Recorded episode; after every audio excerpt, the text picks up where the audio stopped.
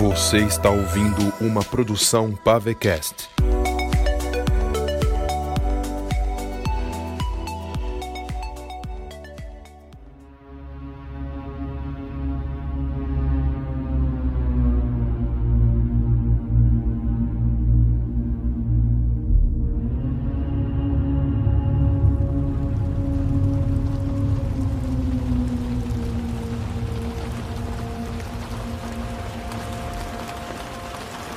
Ele fechou os olhos. Deve estar fingindo. Joga água na cara desse canalha, Júlio.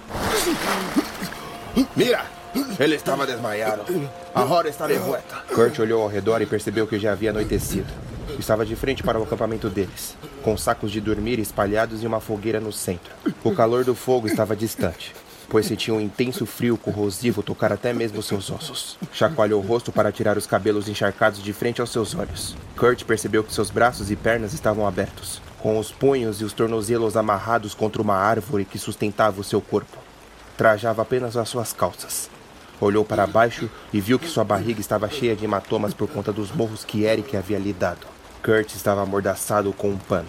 Eric se levantou e se reaproximou dele, fechando os punhos. Deu-lhe quatro pancadas, duas de cada lado das costelas.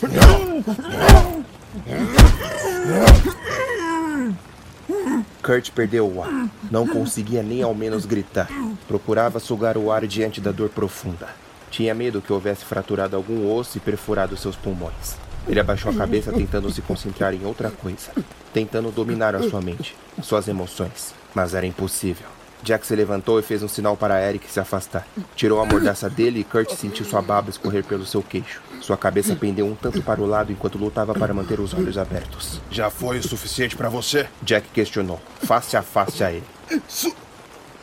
Isso não é necessário. Você ajudou a matar uma mulher com seu filho indefeso. Isso é menos que necessário, Kurt. Você é o pior covarde que se pode existir. Por favor. Para de pedir, por favor, seu canalha de merda.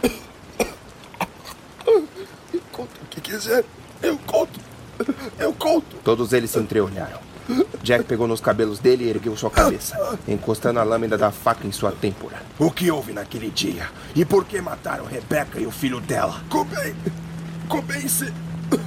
se incomodava com a presença dela e dos outros negros do acampamento. Eric estreitou os olhos ao ouvir aquelas palavras. Ele matou Rebecca porque viu uma oportunidade de praticar o seu ódio. E o bebê? Por que matar a criança? Por misericórdia. Ah, não me venha com essa. Jack deu-lhe um soco na cara. Kurt cuspiu mais saliva, com alguns tênues pingos de sangue por conta de sua gengiva cortada. Por que mataram a criança? Kurt tentou recuperar o fôlego antes de prosseguir. Porque era de cor também. Racista desgraçado. Eric avançou dando-lhe socos severos. Royce e Jack o seguraram, afastando. Eu vou matar. Eric, se acalma. Ele vai pagar, mas precisamos dele vivo ainda. Eric se desvencilhou de Royce, tentando recuperar o seu autocontrole. Jack, Kurt começou a chorar. eu imploro.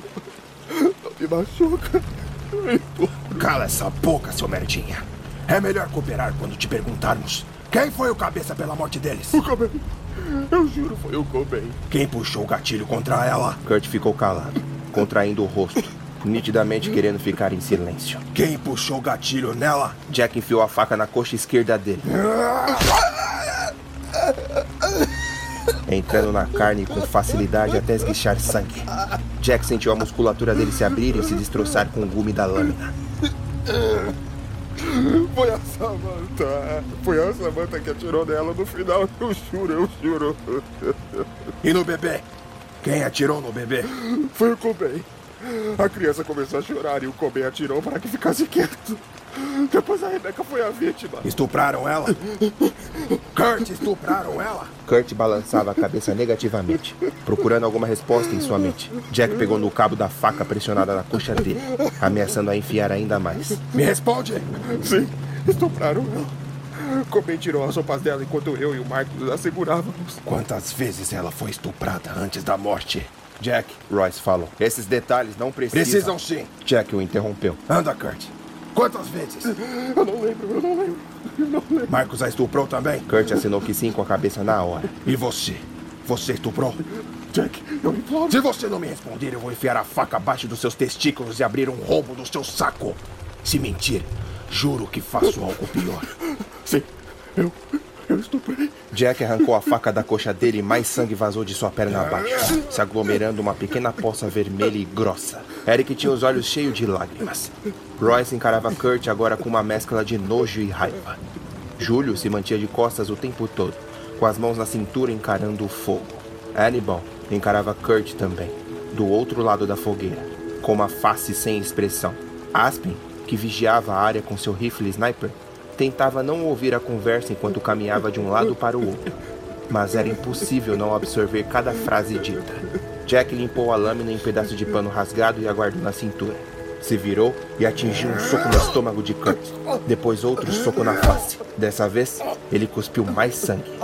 Eric se reaproximou e atingiu mais um morro, abrindo um rasgo em seu supercílio e vazando sangue por toda a face, até encharcá-lo. Royce, Jack o chamou. agora é com você. Royce se aproximou de Kurt e encarou aquela face ensanguentada. Kurt encarou o motoqueiro em meio às arfadas de ar e dor. Quem matou a Samantha? Royce perguntou. Eu. Eu não sei.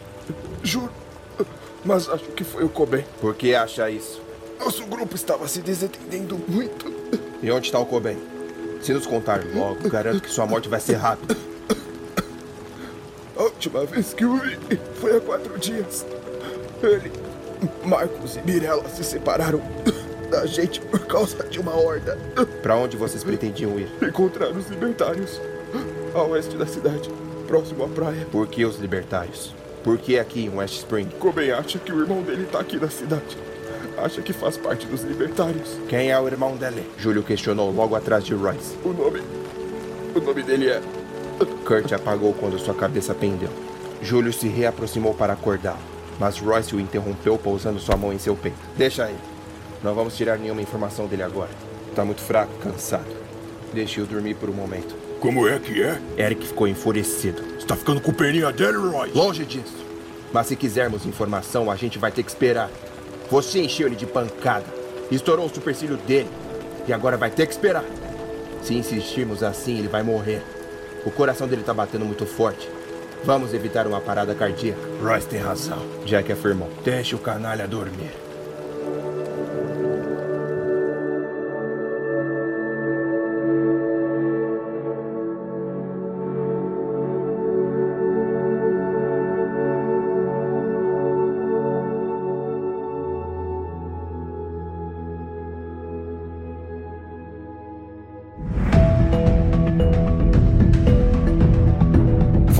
Está ouvindo. Escrito e dirigido por Lucas Soares. Uma produção original Pavecast. O domínio dos infectados. West Springs.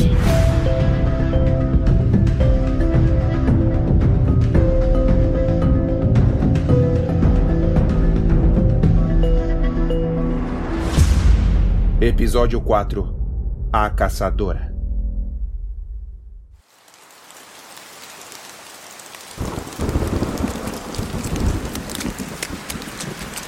Daio corria por entre a mata quando ouviu o som dos disparos a poucos metros dali. A garota parou e se abaixou, tirando sua mochila e pegando mais algumas flechas improvisadas por ela. Envolveu o arco ao redor do corpo e pôs a aljava na cintura. Checou a munição da escopeta e a pôs no coldre. Em seguida, checou o pente da pistola. Tirou da mochila um facão. Pegou um pano embrulhado e o abriu.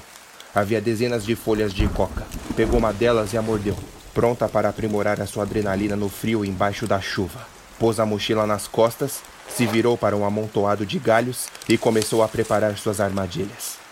Chris foi jogado contra o chão, batendo o rosto contra a terra. Simultaneamente abriu os olhos, observando ao seu redor. Haviam seis homens em um acampamento com dois jipes. Chris se ajeitou no chão e se recostou contra uma árvore. Seus punhos estavam amarrados com uma grossa corda que se estendia até um laço ao redor de seus tornozelos. Ele observou aqueles homens amarrando algumas tendas e outros preparando equipamentos.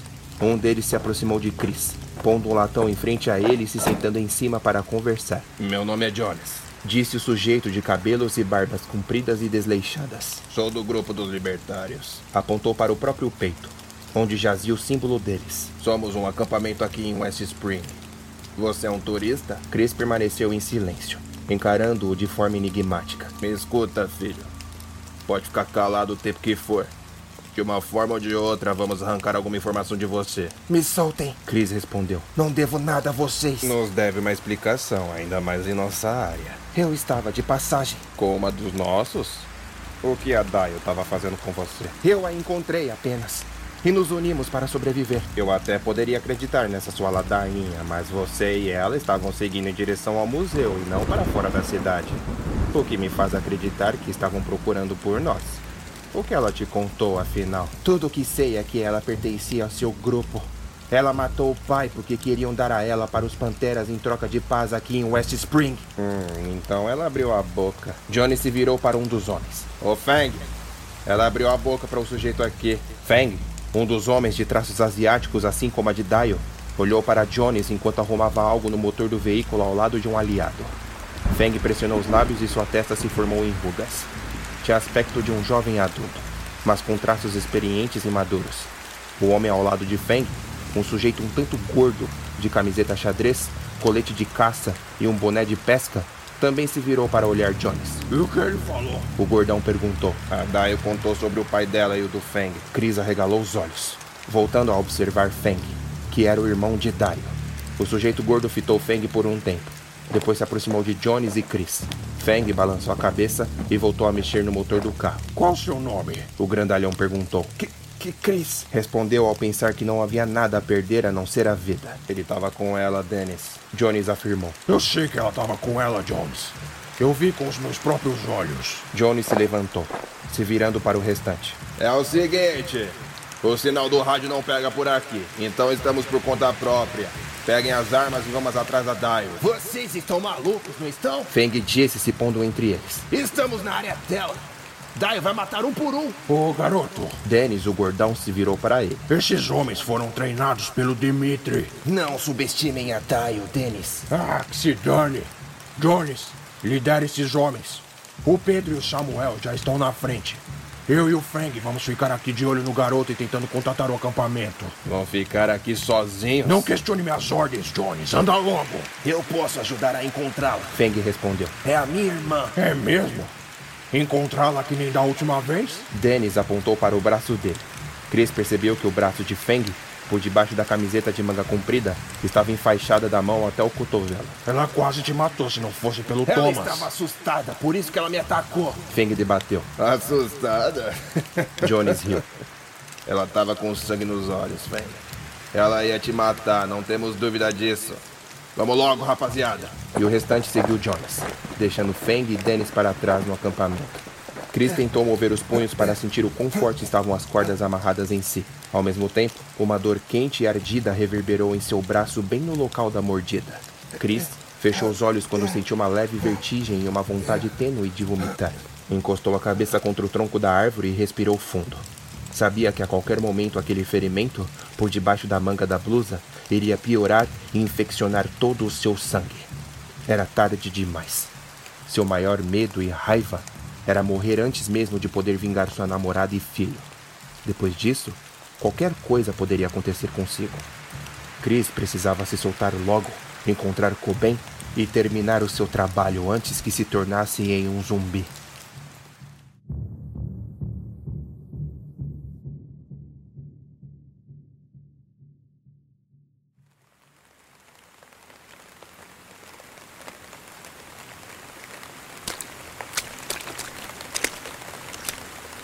Pedro e Samuel, dois dos integrantes dos Libertários, caminhavam extremamente atentos em meio a toda aquela densa mata mesclada com elementos da cidade de West Spring. Ambos carregavam rifles metralhadoras, com os dedos já posicionados nos gatilhos. Pedro se abaixou quando encontrou uma pegada afundada sobre um lance de lama úmida. Percebeu que o formato era de bota de trilha, tinha o tamanho de um pé feminino. Pedro abriu um sorriso e fez um sinal a Samuel, indicando o vestígio de Dario. Pedro indicou com as mãos que a garota estava por perto. Samuel acenou com a cabeça e indicou que prosseguiria em direção onde a pegada apontava. Pedro confirmou e permaneceu no mesmo lugar. Puxou o rádio comunicador do bolso do peito de seu colete e tentou contato com a equipe de Dennis. Atenção, equipe.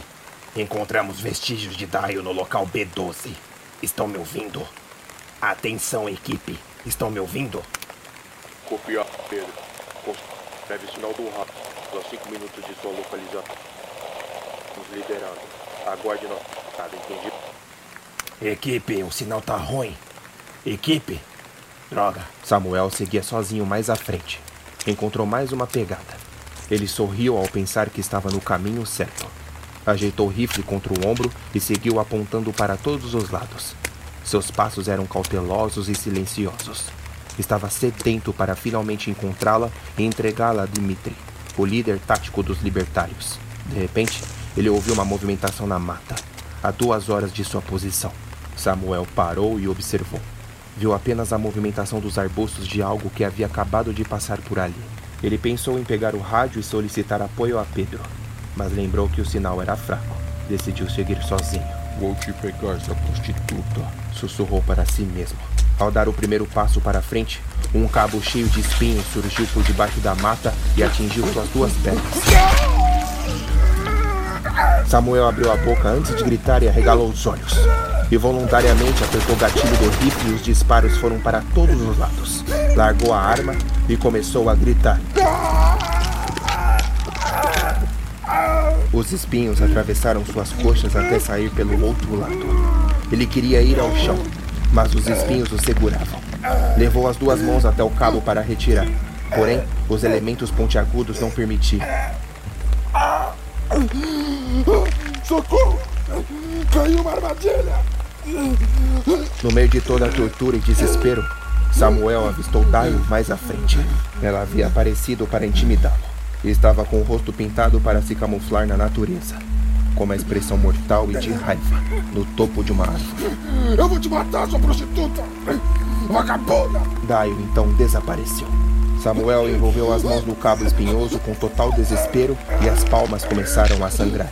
Ele tentou empurrar, mas os espinhos, cravados em sua musculatura e ossos, não o permitiam. Pedro surgiu logo atrás dele, correndo com o rifle em prontidão nas suas mãos. Samuel! Samuel! Meu Deus, cara, o que aconteceu? A vagabunda! Eu pisei uma armadilha da vagabunda! Pedro também tentou envolver sua mão para tirar o cabo, mas era impossível. Ao mesmo tempo, um infectado surgiu correndo em direção a eles.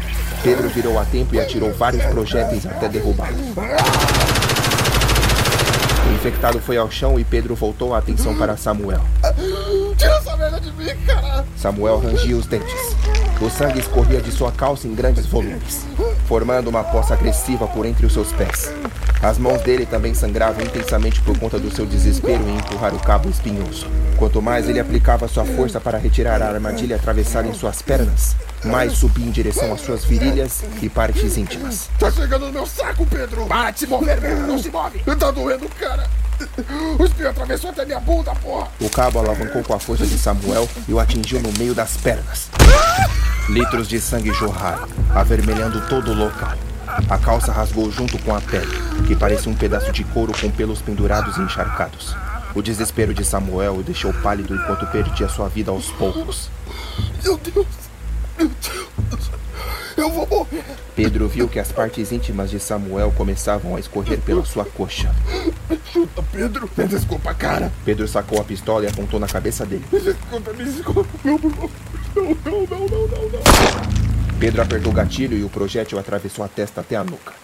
O crânio explodiu em vários pedaços e Samuel morreu, preso com os espinhos mergulhados em sua carne da cintura para baixo. Pedro se afastou de todo aquele sangue e se sentou no chão, com as mãos na cabeça, por ter atirado na cabeça do próprio amigo. Em poucos minutos, Jones e os outros homens se aproximaram. Viram Samuel completamente destroçado como carne no açougue. Um deles virou para o lado e vomitou. Puta que pariu. Jones disse sem reação. O que aconteceu aqui? Os caçadores viraram a caça, Jones. É isso que aconteceu. Pedro falou, se levantando do chão com os olhos vermelhos de raiva e medo. A Daio matou o Samuel. Ela espalhou as armadilhas para todos os lados. O quê? Luca, um dos homens, perguntou. Como assim? Fiquem perto um do outro. Jones ordenou. Estamos em cinco. Ela é apenas um. Uma flecha zuniu e atingiu a têmpora de Luca, atravessando todo o crânio até cravar e parar mais acima no cérebro. Os olhos dele reviraram quando a vida se esvaiu e o sujeito foi ao chão morto. Os quatro restantes viraram em direção de onde a flecha vinha e atiraram. Mata ele! Você vai morrer! Outra flecha zuniu e acertou o ombro de Dylan. Todos eles se assustaram e se espalharam em direções opostas. Pedro correu com os braços protegendo a cabeça, sem saber para onde estava indo. Ele se jogou no chão, se deslizando pela terra até parar por debaixo de uma pedra. Escutou uma explosão e alguém gritando. Era algum dos seus homens, pego pelas armadilhas da asiática. Pedro sabia que agora restavam apenas alguns deles. Em seguida, começou a se arrastar pelo chão, não se importando com a terra molhada e os musgos. Avistou sem querer um fio interligado por entre duas árvores. Em uma das pontas do fio havia uma bomba improvisada. Vagabunda traiçoeira, ele sussurrou. Johnny saltou por de cima dos troncos e escorregou por um chão úmido e esverdeado. Quando se reergueu, viu pedaços de carne de um de seus homens espalhados por todos os lados: braço, dedos, intestino, tripas, pernas e um olho. Jones levou a mão em frente à boca para cobrir-se contra o cheiro de morte. Levou a mão até o colete e puxou o rádio comunicador. Dennis! Dennis, consegue me ouvir? Dennis! Estou perdendo vários homens aqui. Traga o refém pra cá. A Daio está nos matando. Dennis, consegue me ouvir? Droga, não sei se não. Jones olhou ao redor, tentando deixar o pavor de lado e voltar a se concentrar. Ergueu o rifle na altura do ombro e seguiu em frente, em busca de encontrar o restante dos sobreviventes. Pedro decidiu ficar de pé, mas um tanto curvo para não dar brecha de uma flecha atingi-lo na cabeça. Ficou atento contra qualquer fio de bomba camuflado por entre as árvores. Pegou o rádio e verificou o sinal. Ele ainda estava por conta própria. Ele se virou quando ouviu a voz de Stuart. Pedro correu em direção, deixando para trás a covardia e a precaução. Saltou por galhos e arbustos. Mirou para todas as direções. Se sentia confiante. Mas quando se aproximou, avistou seu amigo sem o braço esquerdo, arrancado de forma brutal, esguichando sangue para todos os lados. Metade da camisa dele estava rasgada pelo que quer que tivesse arrancado seu braço. O osso estava exposto e a pele do local esticada. Stuart se virou em direção a Pedro, solicitando ajuda enquanto o sangue escorria de sua boca para o queixo abaixo. Foi quando Pedro viu que o peito de Stuart estava aberto em um rombo pegajoso e vermelho. Socorro, Pedro! Ele caiu de joelhos, esticando agora seu único braço em direção a ele. Me ajuda! Eu tô sentindo dor. Então seu corpo foi ao chão, esvaindo-se para sempre. Pedro olhou para o lado e viu o braço de Stuart pendurado em um fio de nylon, interligado ao gatilho de uma escopeta escondida por debaixo de um amontoado de galhos e folhas secas. Pedro levou as duas mãos até a boca, recuando de costas, deixando sua coragem e atraindo sua covardia. Quando se virou para correr, alguém se ergueu do chão, em meio à lama e folhas secas, ficando de pé bem em sua frente. Girou uma faca entre os dedos e enfiou abaixo do nariz e acima da boca de Pedro.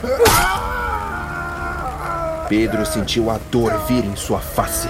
Viu que era Dio novamente, com o rosto completamente pintado. A garota girou a faca e cortou seu nariz de dentro para fora, abrindo um rombo em sua face até revelar o buraco do crânio. Pedro caiu de joelhos, chorando de dor. Dio o pegou com as duas mãos em suas têmporas e quebrou seu pescoço sem esforço algum. O corpo de Pedro foi ao chão, de rosto desfigurado e fratura exposta em seu pescoço.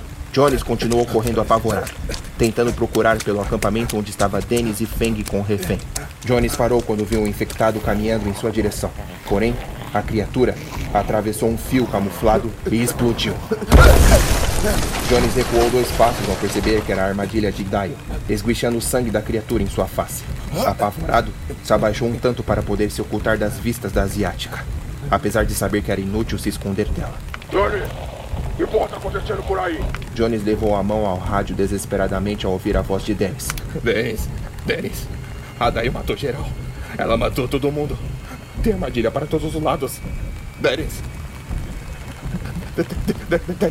Dennis, consegue me ouvir? Dennis? E Jones correu. Por algum motivo, sabia que Tayo estava vigiando de algum lugar. E quando ele finalmente encontrou o acampamento, Dennis, Feng e o refém haviam desaparecidos. Havia apenas um único jipe agora. O outro, tudo que Jones viu foram rastros de pneus que seguiam ao longe da trilha. Eles fugiram? Jones perguntou a si mesmo. Eles fugiram. Após sua indignação, ele correu até o outro veículo, abriu a porta e entrou. à procura da chave. Porém, a ignição estava vazia. Levou a mão até o porta-luvas e tudo que encontrou foram lanternas, mapas e outras traves. Cadê a porra da chave? O vidro da porta ao seu lado estourou em vários pedaços e uma mão o agarrou pela gola da camisa. Alguém o puxou para fora pela janela e Jones foi ao chão de boca. Levou diversos chutes na costela.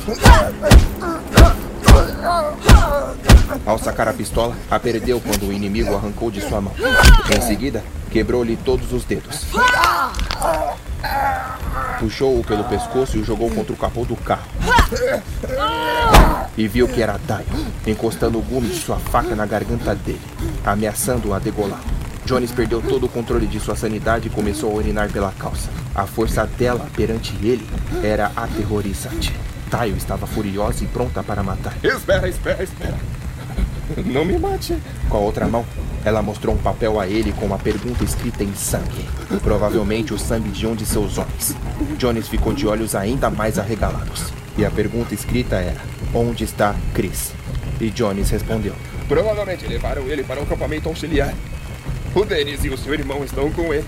Eu juro. Dio rangeu os dentes, largou o papel e deu um soco no capô do carro bem ao lado da cabeça de Jones. Espera, Dio, por favor. Dio enfiou a faca em seu peito sequencialmente, abrindo vários furos e encharcando sua camisa. Jones foi perdendo as forças, pendendo pela lateral do veículo e deixando um rastro de sangue na lataria, até cair ao chão e não se mover mais, regurgitando o sangue. E para finalizar, a asiática ergueu a botina e pisou contra sua cabeça até desfigurar o rosto dele. Ela guardou a faca no coldre, pegou a mochila e seguiu em direção ao acampamento auxiliar dos libertários.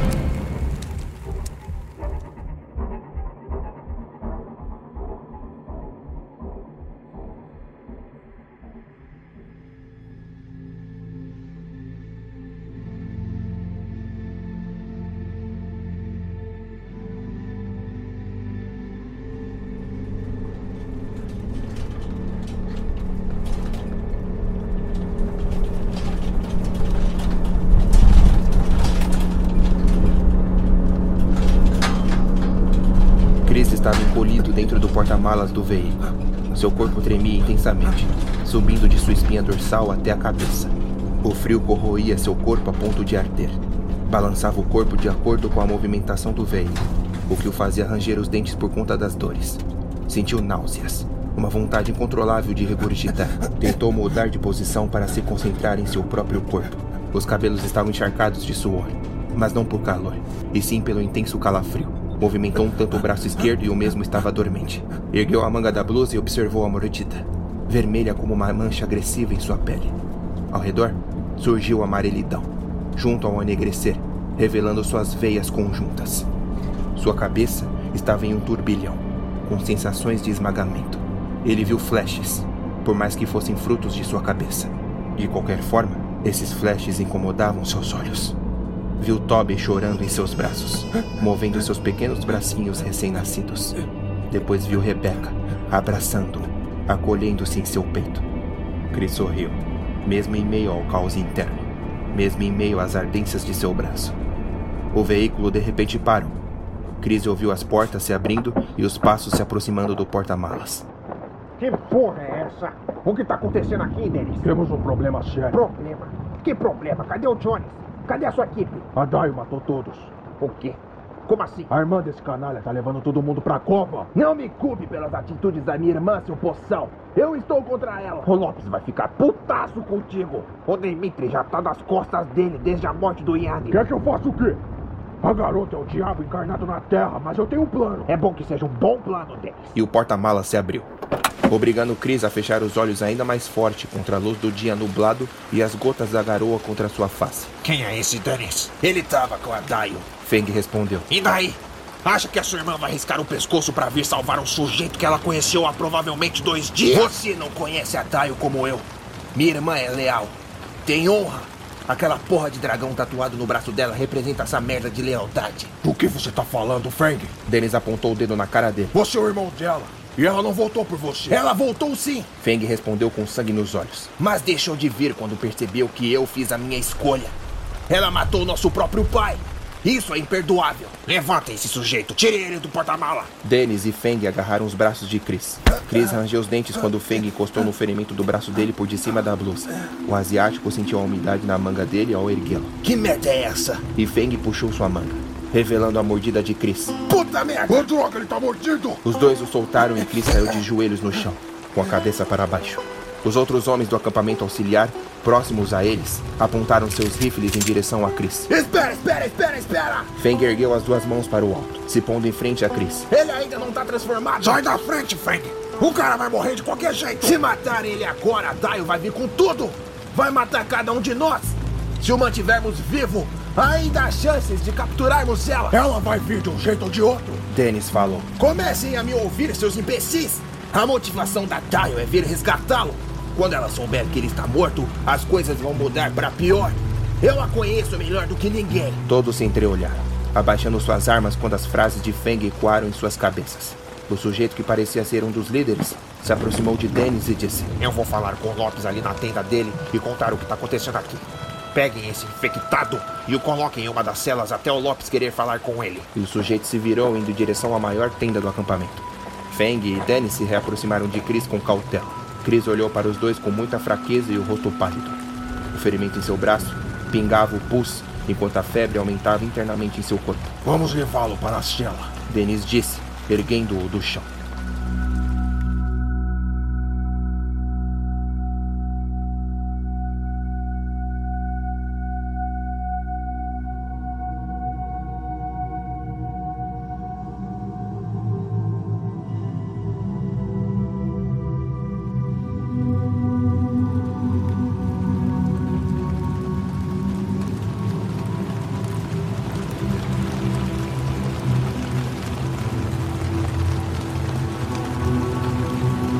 Kurt agora tinha um olho inchado por conta dos murros dados por Eric alguns minutos antes. Continuava com os punhos e os tornozelos amarrados. Sua cabeça pendia para baixo enquanto saliva e sangue escorriam de sua boca.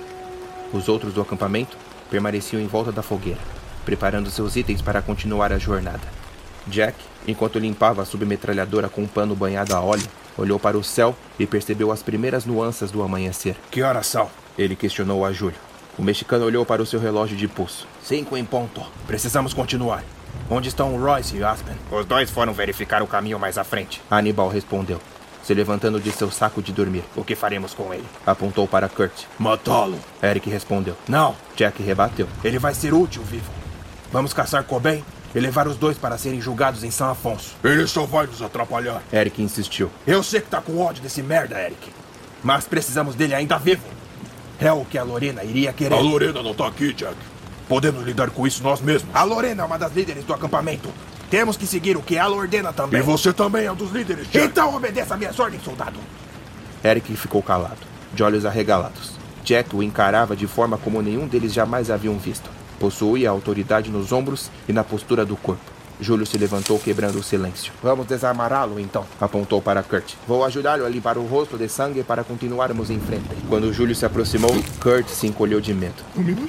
Kurt disse. Então a flecha repentina atingiu o crânio de Kurt e permaneceu cravada, abrindo um buraco sanguinário. Júlio recuou e tropeçou apavorado. Que merda é essa? Gritou. Todos eles ficaram atentos, mas um pedaço de metal caiu em meio a eles, ao lado da fogueira, e explodiu jogando todos eles para os lados opostos. Jack bateu as costas no chão e uma chuva de terra caiu por toda a sua face. Ficou catatônico, sentindo uma forte pressão dentro de sua cabeça. Que porra foi essa? Quando sua vista voltou ao normal, ele avistou Eric de pé lutando contra alguém. Viu que era uma mulher, muito rápida e ágil. A mulher, vestida com capuz negro, atingiu três socos na face de Eric. Eric recuou e se defendeu do quarto. Atingiu o cotovelo na face dela e o capuz caiu, revelando o rosto de uma mulher asiática. Então, a garota girou no próprio eixo e atingiu com tudo sua canela na têmpora de Eric. Derrubando, Eric tentou se levantar, mas ela retirou uma pequena adaga e jogou na palma da mão dele, prendendo-o contra o chão. Jack se levantou, mirando a submetralhadora, mas a mulher se abaixou, pegou um punhado de terra e jogou contra os olhos dele. Jack se atrapalhou e a mulher o atingiu com a sola da botina no nariz dele, levando-o ao chão. Júlio balançava a cabeça, tentando se recobrar após a explosão. Ele viu a mulher se aproximando e se levantou rapidamente. A asiática deu um salto incrível e desceu com um impacto de cotovelo na testa dele.